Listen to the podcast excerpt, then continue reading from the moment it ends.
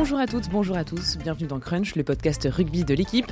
Ça y est, la meilleure période de l'hiver est enfin arrivée, celle du tournoi des Six Nations, avec d'entrée un très gros morceau pour les Bleus, l'Irlande, peut-être le match le plus dur de la compétition, et aussi des retrouvailles entre deux équipes meurtries par leur élimination précoce en Coupe du Monde. Comment Français et Irlandais se sont reconstruits Les effectifs ont-ils changé? Qui est favori? On a lu les questions que vous nous avez posées sur le compte Instagram de l'équipe et on va y répondre avec les journalistes de la rubrique rugby Renaud Bourrel, Aurélien Bouisset et Alex Bardot. Bonjour messieurs. Bonjour. Bonjour Léa. Salut. Crunch, c'est parti. Flexion, liée, jeu. Les Bleus seront de retour sur le terrain vendredi, pas au Stade de France comme d'habitude, mais à Marseille, au Vélodrome contre l'Irlande. Quatre mois après la Coupe du Monde, il y a eu quelques changements dans l'équipe, évidemment, on va en parler, mais ce qui a surtout bougé, c'est le staff. Désormais, autour de Fabien Galtier, il y a Patrick Arletaz, Laurent Sampéré et Nicolas Jean-Jean. Commençons par exemple par Patrick Arletaz, entraîneur en charge de l'attaque. Il remplace Laurent Labitte. Qu'est-ce qu'il va apporter de différent? C'est quoi la patte Arletaz? C'est une question, mais ça reste une question ouverte parce qu'il y y a ce qu'est Patrick Arletaz et il y a ce qu'il va devenir au sein de, du staff de l'équipe de France. C'est-à-dire que je pense que les convictions de Patrick Arletaz, qui a priori est un entraîneur euh, qui aime euh, que son équipe possède le ballon, euh, prenne des risques, donne du, volume. donne, du volume. etc. Ça, c'est ce qu'il faisait avec l'USAP. Maintenant,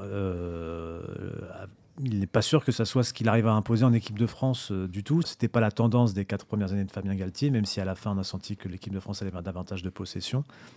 Mais voilà, donc euh, il y a euh, ce qu'il est et ce, que ce qu'il deviendra avec ce staff de l'équipe de France. Je suis pas sûr que c'est qu'il arrive à imposer ses convictions au sein du staff de l'équipe de France. Ça dépendra pas que de lui en tout cas. Ça dépendra de Fabien Galtier, de l'évolution de la règle, enfin ou de l'évolution de l'arbitrage. Ce qu'on sait et qu'on a un peu discerné de son, interview, c'est euh, d'abord qu'il a été euh, amené au sein de ce staff, donc en remplacement de, Laurent Labitte, avec un, travail à faire sur euh, la précision du, jeu d'attaque et son efficacité. C'est vrai qu'il avait un petit peu fait défaut sur, on va dire, sur les, 12-18 derniers mois de, l'équipe de France, où, où elle était un peu moins létale qu'au début du, premier mandat. Donc euh, d'apporter ça. Et ce qu'on sait aussi, c'est qu'ils ne se connaissaient pas, euh, Arletaz et Galtier, qui se sont rencontrés deux fois et qu'il semble y avoir une sorte de, coup de foudre euh, technico-tactico-stratégique, enfin voilà, qui se soit bien entendu sur, sur quand même une, une, vision du rugby et une, et une façon de, de travailler. Ça, c'est pour le rugby. Et alors, humainement, c'est quel genre de personne, Patrick Arletaz ça, ça, a l'air d'être assez truculent, fleuri, euh, frais, libre, libre. Voilà, j'allais dire peu contrôlable. Et quand on sait euh, comment, à l'intérieur de l'équipe de France, on essaie de tout contrôler, surtout la parole de ses acteurs, euh, bah, avoir un personnage comme ça, ça peut faire du bien aux gens qui suivent cette équipe de, près. Quand je dis les gens, c'est pas les journalistes, hein, c'est tout le monde. Hein. D'avoir un personnage haut en couleur, c'est peut-être un peu fort, mais, mais quand même, il y, a, quelques anecdotes qui remontent euh, que de lui et de son franc-parler et de son énergie qui, euh, ça va faire du bien dans un, dans un milieu qui essaie de se cloîtrer et de s'aseptiser. Euh, pour le coup, s'ils n'arrivent pas à lui tirer la bride, ce sera plutôt une bonne nouvelle en tout cas. C'est vrai, quand on le voyait sur le banc de l'USAP, il avait tendance à être bruyant quand même. Mm. Il est très bavard. Il le dit, il est. J'ai assisté à une conférence de presse qu'il avait donnée en décembre lors d'un stage des Bleus, enfin du staff tricolore à, à Marcoussis. Il disait qu'il euh, avait compris qu'il fallait qu'il fasse gaffe en réunion parce qu'il a tendance à bouffer le micro, comme on dit. Euh, il parle énormément et, on sent que voilà qu'il a, a, ce goût d'expliquer, il a ce goût aussi de, de capter l'attention euh, avec de l'humour, des anecdotes. on sent qu'il aime bien le contact humain, qu'il aime bien faire rire même un peu. Il a l'œil qui frise.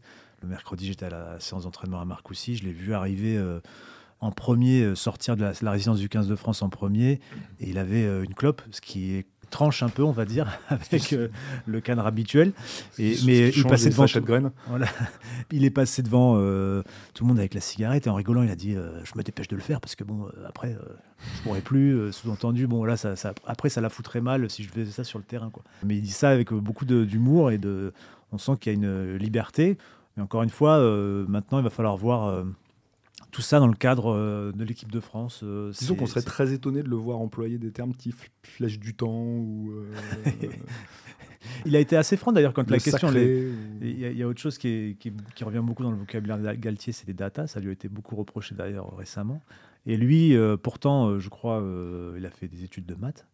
Et il a dit à Romain Bergogne, au moment de sa première conférence de presse, ça devait être en- cet automne, en novembre, il avait répondu à une question d'un co- d'un confrère en- sur le thème des data et il avait dit que bon, ben, même en étant matheux, lui, il n'était pas forcément fan de ça. Il a cette euh, franchise de le dire et en même temps de laisser de pas être fermé.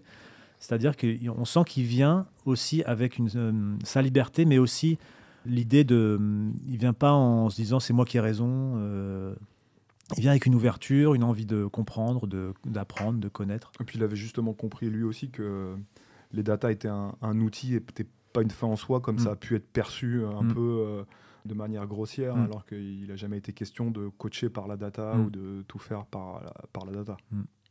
Dans une interview qu'il a donnée à notre collègue Romain Bergogne, vous en parliez euh, la semaine dernière, Patrick Arletas dit qu'il découvre quelque chose de nouveau, qu'il ne connaît pas du tout ce type de fonctionnement, qu'il comprend les sceptiques. C'est pas forcément très rassurant, ça non plus. Mais en fait, ça, ça- c'est le personnage, en fait.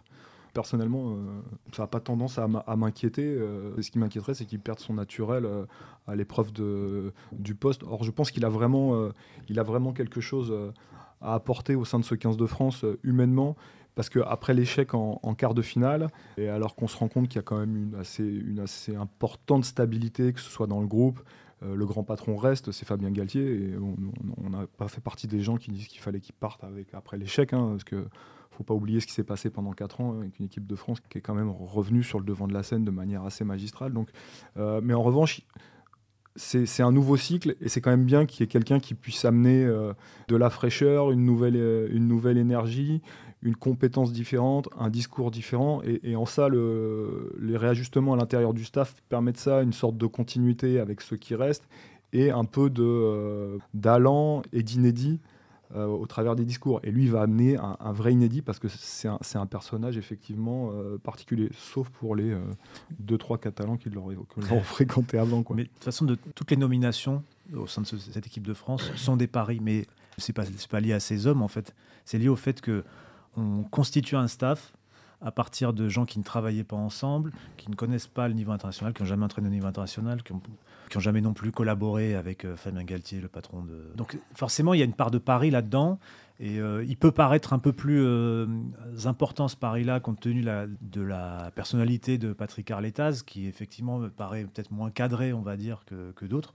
Mais pour moi, ça ne veut pas dire que c'est un pari. Enfin, c'est un pari qui est forcément euh, extrêmement risqué ou que ça va être un pari perdant. Moi, je suis curieux de voir en fait euh, comment lui va s'intégrer à ça, comment euh, Fabien Galtier va l'intégrer à ce fonctionnement-là aussi, comment il va collaborer avec les joueurs, parce qu'il y, a- quand même une grande part de ça aussi. hein, c'est comment lui va s'entendre avec eux et comment eux vont s'entendre avec lui.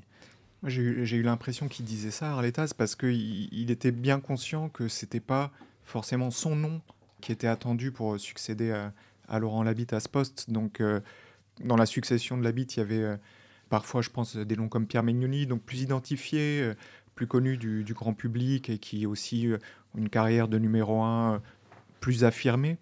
Et c'est sûr que quand, c'est le nom du manager de l'USAP qui se battait pour le maintien ou remonter en top 14, euh, il y a eu un effet de surprise. Et c'est peut-être le genre de question qui se posait quand, il faisait cette remarque sur sa propre légitimité à, être là.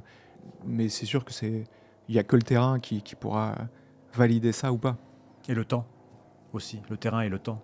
Parce que ça va pas se faire pour lui euh, en un coup de baguette magique. Quoi. Il va pas transformer le jeu de l'équipe de France. euh, D'ailleurs, je crois pas Ah, tout le en- monde peut pas aller à votre rythme, Alexandre, hein, non plus. hein. C'est l'équipe de France, il y a Non, mais 8 matchs par an. si euh, on attend, si, si on va, si on pense qu'on va juger Patrick Aleta euh, sur ce tournoi-là, euh, bon, non, je crois pas quoi. Je crois qu'il faut un peu plus que ça. L'autre nouvel entraîneur, c'est Laurent Sampéré, co-entraîneur de la conquête et des tâches spécifiques. Un jeune entraîneur d'ailleurs, parce qu'il a euh, 38 ans. Il, est, il arrive après 4 saisons au Stade français. Lui, quelle est son idée du rugby?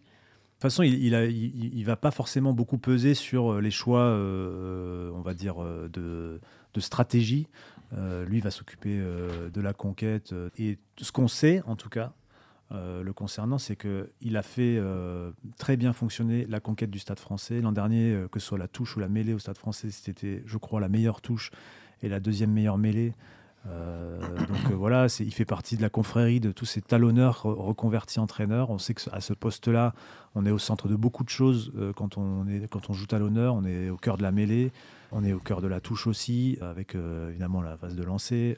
Donc on, ressent beaucoup de choses et il y a beaucoup d'entraîneurs aujourd'hui qui viennent jouer à ce poste-là. Urios, Bru. Il y a eu Ibanez à une époque, enfin, pas tous, je ne vais pas tous les citer, mais il y en a quand même beaucoup. Donc c'est un poste euh, particulier. Et lui, euh, il est dans la continuité. Et tout ce qu'on voit, c'est qu'il fait fonctionner, il a fait fonctionner très très bien la touche du SAD français. Juste parce que je sais qu'à un moment, euh, pour avoir lu ton conducteur, Léa, il se posait la question de pourquoi lui, pourquoi ou pourquoi eux. En fait, je pense que parce qu'ils ont des compétences, mais la, je pense que la première des choses, c'est parce qu'ils étaient libres aussi. Ça a beaucoup joué. Enfin, c'est, alors l'État quittait l'USAP, euh, avait annoncé qu'il quittait l'USAP, et euh, Laurent Sampéré n'était pas gardé, je pense, au Stade français, si je ne me trompe pas, puisque arrivaient Laurent Labitte et Karim Ghezal. Donc ça, ça, participe au truc. Après, s'ils n'avaient pas été bons, ils n'auraient pas été là, mais le, le fait qu'ils étaient libres, forcément, influe sur le fait qu'ils sont aujourd'hui en équipe de France. Ce qui va beaucoup changer aussi cette année pour les Bleus, c'est la charnière. Lors du dernier tournoi, c'était Dupont-Ntamak, mais cette année, euh, Dupont s'est tourné vers le rugby à 7 et Ntamak est toujours blessé. Place donc à Maxime Lucu et Mathieu Jalibert. Est-ce que sans Dupont, les Bleus vont devoir euh, changer de jeu? Non, mais en fait, ça ressuscite un débat qu'on avait eu pendant la Coupe du Monde, rappelez-vous, puisque euh, Antoine Dupont avait été blessé, qu'on a abordé le match contre l'Italie et qu'à un moment, on, se posait même question de sa présence en quart de finale. Donc on se disait comment finir la Coupe du Monde sans Dupont? Et ce qui est sûr, c'est que c'est pas sans, sans impact l'absence d'Antoine Dupont. C'est un joueur euh, à part. C'est l'un des meilleurs au monde, peut-être le meilleur au monde, mais en plus c'est un style de joueur à part, un joueur qui prend beaucoup d'initiatives, qui arrive à faire des différences, qui est aussi brillant en défense, qui a un jeu au pied euh, exceptionnel les deux pieds, qui a beaucoup de longueur. Donc ça fait beaucoup d'éléments. Et en fait, il n'y a pas de clone en France ou dans le monde, il n'y a pas de clone d'Antoine Dupont, il n'y a pas de clone ni dans la qualité, mais ni même dans le profil. En fait, c'est le seul joueur à avoir à, jouer de mid-mêlée comme ça, on va dire. Il n'empêche qu'on a vu, notamment contre l'Italie, alors c'était peut-être que l'Italie en face, mais on a vu que l'équipe de France, elle pouvait fonctionner sans Antoine Dupont. C'est juste qu'elle fonctionne différemment. Elle fonctionne avec un mid-mêlée. Euh, là, c'était Maxime Lucus contre l'Italie. Ça le sera à nouveau, a priori, contre l'Irlande. C'est un mid-mêlée plus collectif qui euh, prend moins d'initiatives individuelles, qui fait jouer, mais du coup qui amène de la vitesse. Il a aussi du leadership, il a aussi un très bon jeu au pied. Là-dessus, euh, l'équipe de France ne sera pas forcément beaucoup perdante, il a de la, longueur. Donc l'équipe de France, forcément, elle va jouer différemment, un peu différemment, parce que Dupont, il prend des initiatives au milieu d'un collectif, qui, des initiatives qui n'appartiennent qu'à lui. Mais elle va peut-être aussi, sur certaines actions, gagner en fluidité, en fluidité collective, on va dire, en, vitesse de jeu. Moi, j'avais été frappé lors du match contre l'Italie, qui n'était que l'Italie, effectivement, mais de la, parfois de la vitesse que, les actions euh, françaises prenaient, parce que Lucu a cette, cette, capacité à arriver sur le ballon très vite et aussi à l'éjecter dans un même mouvement comme ça, et avec en plus, comme il a une bonne entente avec euh, Mathieu Jalibert, en fait, la prise d'initiative se décale d'une place quand, euh, quand c'est cette charnière-là. C'est-à-dire que Dupont, qui, qui, est capable de porter beaucoup le ballon, qui le porte souvent autour du. qui lève un peu la tête quand il arrive autour d'un rock euh, pour voir s'il n'y a pas un coup pour lui, parce qu'il a les qualités pour exploiter ça. Bah, du coup, ça se transfère à Mathieu Jalibert, qui lui est un joueur plus de prise d'initiative, alors que Lucu euh, fait le, rôle du demi-mêlée, prompte au ballon et, éjecteur, même si je crois que c'était contre les. c'était à Toulouse, contre les, les Fidji, qu'il avait, fait il avait joué un joli coup dans le fermé là, avec Olivon avec euh, Bordeaux récemment sur un coup dans ses 22 mètres. Euh, ouais, c'est un match auquel j'étais. Je pense que c'était euh, Clermont UBB. Et en fait, c'était intéressant parce qu'à la fin du match, Max Lucul était venu. On lui avait dit Ah, t'as as fait une relance depuis tes 22 mètres, c'est pas mm. ton style. Mais dit Non, mais moi, je m'adapte juste à ce que je vois et à mon équipe. Et ce jour-là, son numéro 10, c'était Matteo Garcia, mm. donc un jeune qui n'a pas du tout la même prise d'initiative aussi qu'un Mathieu Jalibert.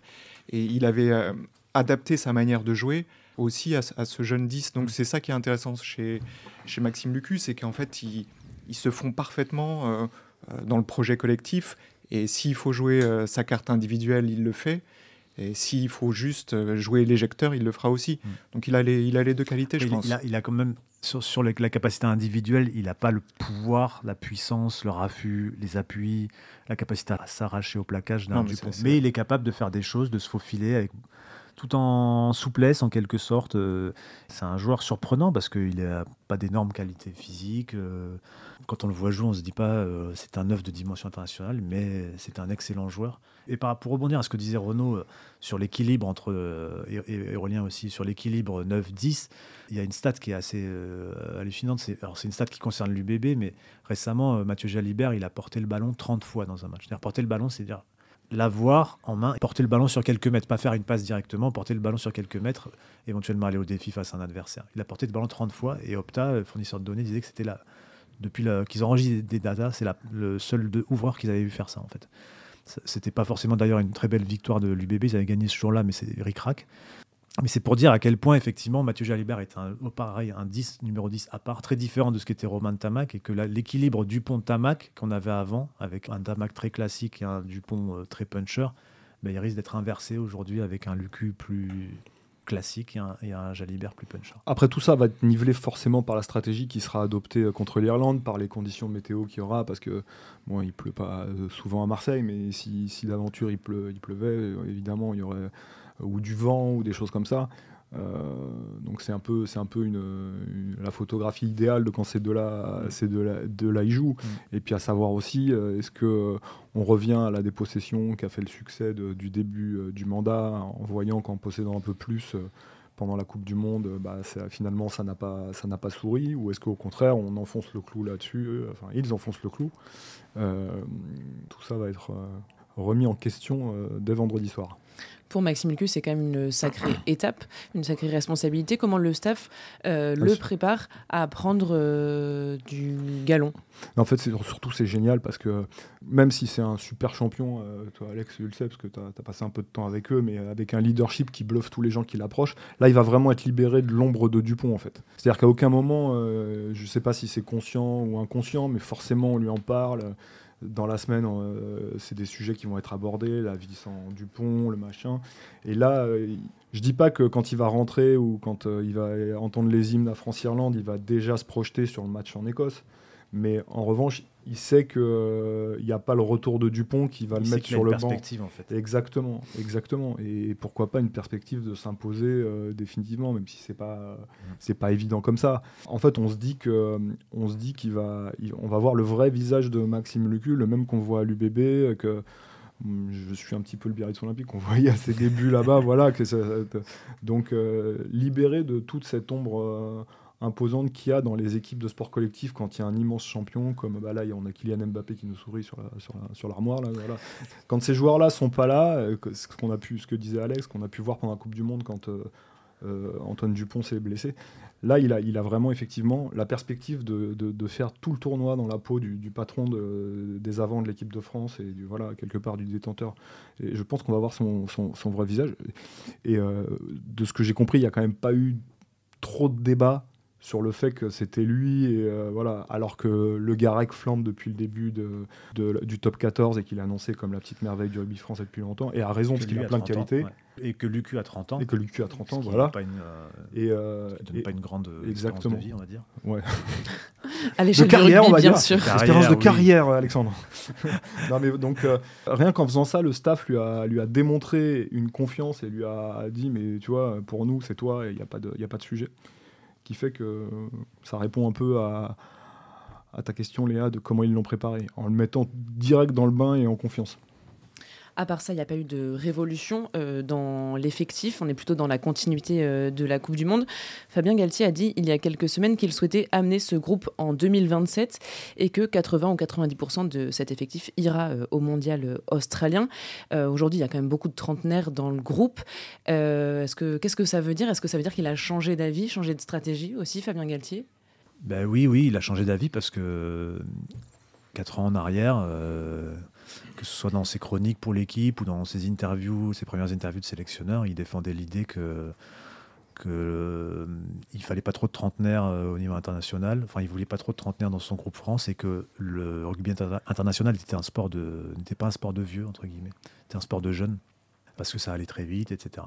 Donc là, euh, il en revient. Euh, on en a déjà, je crois, un peu parlé la semaine dernière, mais le, euh, un des facteurs qui a pesé, c'est évidemment le fait que l'Afrique du Sud soit championne du monde avec 15 trentenaires sur la feuille de match. Je pense aussi qu'il y a le fait que Là, il a construit une équipe performante et cette équipe, elle prend de l'âge. C'est-à-dire que je pense que quand il prend l'équipe de France, Gaël Ficou a 26 ans en 2020 et qu'il en a 30 aujourd'hui, hein, si je ne me trompe pas. Donc forcément, et il a envie de continuer à faire confiance à ces joueurs-là qui se sont imposés, euh, qui ont montré euh, qu'ils étaient performants. Il n'a pas envie de tourner cette page-là. Est-ce qu'il joue sur le côté revanche? Est-ce qu'il se dit euh, il faut qu'on gagne vite parce que c'est le meilleur moyen de lancer la- la- le mandat et ensuite on pourra euh, faire tourner? Est-ce qu'il se dit qu'il veut les garder jusqu'en 2027 et qu'ils ont de l'espérance de vie jusqu'en 2027 de carrière de vie sportive?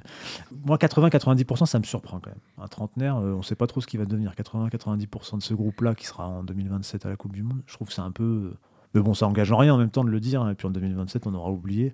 Ou alors on ressortira cette petite stat de manière perfide pour dire qu'il s'était trompé. Dans, dans le, le trauma euh, sud-africain, il- a un- une petite marge de manœuvre parce que les Box ont quand même sélectionné un joueur pour la première fois à 35 ans, euh, Dion Deon Foury, ouais. qui a joué 78 minutes de la finale de la Coupe du Mm. Monde euh, alors qu'il était en sélection depuis un an et là il avait 37 ans. Donc, Ça va, il a de la marge, Galtier, euh, avant d'arriver là. C'est sûr. Non, mais moi, je crois beaucoup à ce que dit Alex sur la nécessité de, de regagner très vite et de lancer euh, le mandat sur les mêmes bases que, que s'est déroulé le, précédent, de, montrer que l'équipe de France, elle est encore là, que, le quart de finale, c'est un accident. Il a beaucoup parlé d'inspirer la nation euh, dans ses discours. C'est un peu pompeux, mais quelque part, on voit ce qu'il y a derrière, c'est-à-dire de ressentir euh, tout l'élan qu'il y a eu depuis qu'il a repris l'équipe de France et que ça reparte euh, sur ces bases-là parce que pour le coup, il a été consultant et télé et chez nous, entraîneur de top 14, euh, au moment où l'équipe de France, elle était vraiment euh, au fond du sac, et il sait la difficulté, notamment je pense parce qu'il échangeait avec quelques personnes quand même, la difficulté d'être le sélectionneur d'une équipe de France en difficulté, et euh, ce serait terrible de partir sur un, sur un échec. Après, su- sur le- le- les joueurs trentenaires, l'approche des Springboks, euh, j'ai toujours trouvé intéressante parce que euh, ils savent que dans un tournoi euh, comme une Coupe du Monde, euh, des joueurs de cette expérience-là, euh, ils compensent euh, ce qu'on pourrait dire les, les désavantages de leur âge par le vécu, par le- une forme de calme parfois. Et ce qui, dans des matchs comme un quart de finale France-Afrique du Sud qui se joue à un point, peut être capital. Comme une demi-finale ou comme une finale peut qui se joue à un point. Voilà, Ce qui peut permettre d'être champion du monde en gagnant tous ces matchs d'un point. avec plus une trois au histoire goal average. incroyable. C'est ça, avec plus 3 au goal average, c'est fabuleux. facile. C'était un, Oh, un- c'était un sacre. euh, incroyable. Et, et, euh, les Sudaf, eux, ce qu'ils disaient, le, le- le- le coach euh, Rassi Erasmus, son mot d'ordre, c'est pas sélectionner le meilleur joueur, mais, mais le joueur qu'il faut. quoi. C'est le, le- joueur approprié. Et dans ce cas-là, l'âge, c'est plus forcément le même euh, le facteur principal. Un, un, Vermeulen qui avait 37 ans, euh, il le voulait aussi pour, pour son charisme, pour son aura. Et puis, alors en plus, il était bon sur le terrain, c'était bien, mais Ça aide. C'est. euh, Et moi, là où j'ai un doute, c'est sur euh, c'est est-ce que le rugby français peut gérer des trentenaires de la même manière que le rugby sud-africain peut les gérer Euh, par- Quand je dis ça, c'est euh, par rapport au fait que les compétitions s'enchaînent, qu'il y a peu de repos, que les clubs, euh, évidemment, ils veulent utiliser leurs joueurs aussi. Ce que dit Est-ce que c'est possible? euh, Je sais- je- C'est une, c'est une question. Je ne dis pas que c'est pas possible. Alors c'est sûr que le, le top 14 doit largement compliquer le truc, quoi. Mais et Vermeulen, il faisait l'URC, ce qui est à mi-chemin entre le, les exigences du top 14 et. c'est pas du MMA. Ouais. non, mais c'est pas le championnat japonais où c'est une saison de 4 mois et tout. Donc Ouais. Vermeulen, il fait une vraie saison. euh, et ce que ce que ce qu'avait fait euh, Erasmus, et il lui avait donné euh, un été, je pense, sans sélection. Et même quand il avait eu un coup de mou, il lui avait dit écoute, là en ce moment, Jasper Viseux, qui est peut-être meilleur que toi. Donc, mais sans le bannir, sans lui dire c'est fini, Mm. t'es mort, je te rappellerai plus jamais. Mm. Il avait quand même laissé intéresser au truc. Donc Ce qui est vrai, c'est que l'usure, euh, l'usure sur les, euh, joueurs français, les, joueurs internationaux, tous s'usent à ce niveau-là. Ce que j'allais dire, c'est que l'ancien directeur de la performance de l'équipe de France, Thibaut Giraud, je crois c'est à la sortie du, match contre l'Afrique du Sud ou pendant le tournoi précédent, avait été voir certains de ses avants, notamment, notamment Greg Aldrit, qui a fait une coupure de quelques mois parce qu'il avait besoin. Il a dit euh, à la sortie d'un match, il a dit les gars, pensez à vous acheter un bar tabac parce que je suis pas sûr que votre, votre, car- votre carrière dure, euh, dure très longtemps vu ce que vous mettez sur le terrain. Et euh, bon, voilà, c'était c'était- c'était leur préparateur physique qui leur disait ça. Donc c'est c'est- là où effectivement il y a, il y a un petit doute sur le, sur le, le fait qu'ils les emmènent tous, tous ces trentenaires, qu'ils les emmènent tous euh, euh, en Australie en 2027. Mais euh, je pense pas qu'il y croit lui-même non plus. Euh, Et puis on n'a pas de garantie sur ce qu'ils vont devenir, mais on a quand même euh, trois générations de champions du monde du vin. Mm. Alors il y, en a, il y en a qui commencent déjà à être un peu âgés, on va dire. La génération Tama qui commence à s'approcher des 25, mais Donc ces joueurs-là aussi, à un moment, ils vont taper à la porte. Peut-être pas tous, on ne sait pas ce qu'ils vont devenir, etc. Mais il y en a quand même certains aujourd'hui qui, voilà, qui performent ou qui sont prometteurs. Donc euh, euh, peut-être qu'à un moment, euh, ces joueurs-là, ils vont, ils vont renverser la, hiérarchie et que les trentenaires d'eux-mêmes presque vont enfin d'eux-mêmes, que les trentenaires vont s'effacer sans que ça, sans que ça soit un traumatisme, sans que ce soit un, un, truc polémique, quoi. Face au bleu vendredi, il y aura donc les Irlandais, vainqueurs du tournoi l'an dernier, mais éliminés en quart de finale face à la Nouvelle-Zélande pendant la Dont Coupe tu portes Monde. les couleurs. Ah, c'est pas filmé, donc personne ne le saura. Andy Farrell, le sélectionneur irlandais, a dit euh, vouloir profiter de ce tournoi pour remonter à cheval après le crève-cœur de la Coupe du Monde. La désillusion irlandaise en quart de finale, est-ce qu'elle est comparable à celle des Français? Pratiquement dans le sens où euh, ils arrivaient euh, comme numéro un mondial, je pense, à la Coupe du Monde. Euh, ils étaient sur une série d'une quinzaine de matchs sans défaite. Ils sortaient d'une tournée victorieuse en Nouvelle-Zélande, ce qui leur était jamais arrivé. Ils sortaient d'un grand chelem dans le tournoi. Donc tous les indicateurs étaient au vert. Vert comme mon pull. comme ton pull. En plus, Johnny Sexton a été préservé, c'était son dernier tournoi, c'est là qu'il devait euh, démontrer que tout ce qu'il avait fait depuis 15 ans pour le rugby irlandais pouvait casser le, ce plafond de verre, puisque l'Irlande n'a jamais passé un, un, quart de finale de Coupe du Monde. Hein, de On parle de malédiction.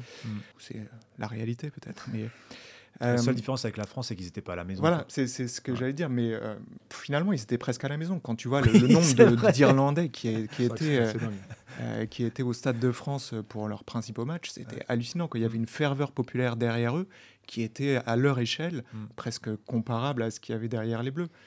Mais ça s'est transformé, comme, comme pour les Bleus, un match qui perd de rien, un super match qui perd de rien contre, contre les Blacks. Et, et en plus, ils se sont même fait hacker leur chanson, euh, euh, puisqu'ils avaient repris Zombie. Euh, et finalement, les Sudaf leur ont piqué en plein milieu de la compète. Bref, c'est la catastrophe totale pour eux. Quoi.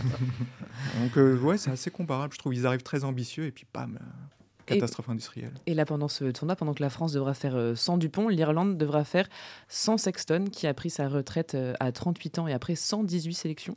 Euh, où en est le plan et de... Autant de commotion. Le, pauvre. Où en est le, plan de succession euh, pour être l'ouvreur euh, de l'Irlande? Ça été un plan en perpétuel euh, changement. Quoi, parce que je me souviens même de périodes où, Sexton, blessé dans le tournoi, fallait lui trouver un successeur et on a vu les noms défiler. À force, on les oublie, mais des Ian Madigan ou il y avait un, un Australien ou un Néo-Z, je pense, qui avait été. Euh, c'est pas Jake Carberry qui ouais. va venir en top 14 ouais. maintenant. Donc là, le nouveau prétendant, c'est euh, le plus crédible, c'est Jack Crowley l'ouvreur du Munster. Mais et derrière, il y a 3-4 noms. Euh, il y a même jusqu'à l'ouvreur euh, qui était en U20 l'an dernier, oui. Prendergast, mm. qui a un jeu au pied euh, mm. hallucinant. Mais bon, qui, qui encore, ressemble un peu à Sexton d'ailleurs, ouais. dans le, la, le, jeu. Pas physiquement, mais dans le jeu. Mm -hmm. Pas un joueur qui attaque beaucoup la ligne, très organisateur. Je pense que ce sera lui le prochain. Mais bon, actuellement, donc, ça a l'air d'être plutôt Jack Crowley qui, qui tient la corde. Il a 24 ans 24 ans, 9 sélections, c'est quand même pas beaucoup, pas bah, beaucoup d'expérience. Ouais, non, et en plus, c'est 9 sélections. Bon, je crois qu'il y a 3 titularisations. Euh, la, coupe oui. du, la Coupe du Monde, il est sur 4 feuilles de match. Et en 4 feuilles de match, il cumule 60 minutes. Et contre la Nouvelle-Zélande, il rentre même pas en jeu au quart de finale. Donc son, vécu est, en sélection est assez faible. Alors il a peut-être beaucoup appris de, Sexton pendant cette période-là, mais j'ai pas l'impression que ce soit un ouvreur qui sache aujourd'hui jouer comme Sexton, peut-être aussi euh, Sexton est le seul euh, 10 au monde à jouer comme ça. Quoi.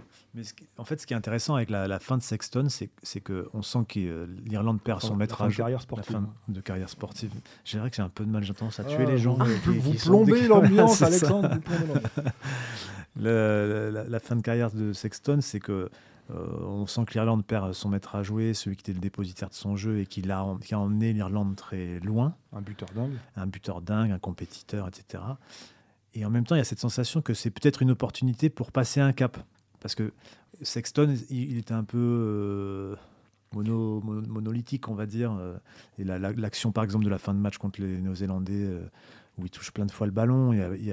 C'est aussi parce que c'est la 92e minute du, match, donc il est, fatigué, mais il n'y avait pas beaucoup de changements de rythme, il ne faisait pas beaucoup peser d'incertitude. Donc c'était peut-être un peu comment dire, lancinant comme jeu, parfois répétitif, mais c'est ce qui faisait aussi gagner l'Irlande. Et on se dit peut-être avec un autre 10, elle peut plus électrique ou qui est capable de plus de prise d'initiative, l'Irlande pourrait euh, jouer différemment, mais en même temps, il faut trouver ce 10 et puis il faut trouver ce 10 euh, et le construire au niveau international. Donc euh, voilà, je pense que un bon, ça peut être un bon casse-tête pour le papa Farrell. Après, ce qui va être intéressant, c'est que justement, dans, là, ils ont gardé comme entraîneur des trois quarts Mike Catt, qui, donc s'occupait déjà des trois quarts pendant, pendant la Coupe du Monde, mais ils savent déjà qu'ils vont changer à, la fin de, la saison internationale et prendre l'entraîneur de la ligne des trois quarts du, Leinster.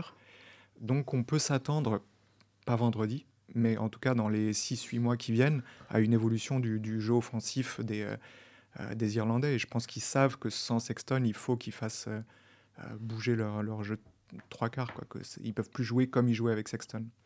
Autre conséquence de sa retraite à Sexton, c'est la nomination d'un nouveau capitaine. Ce sera donc euh, Peter O'Mahony, là aussi pas tout jeune, 34 ans.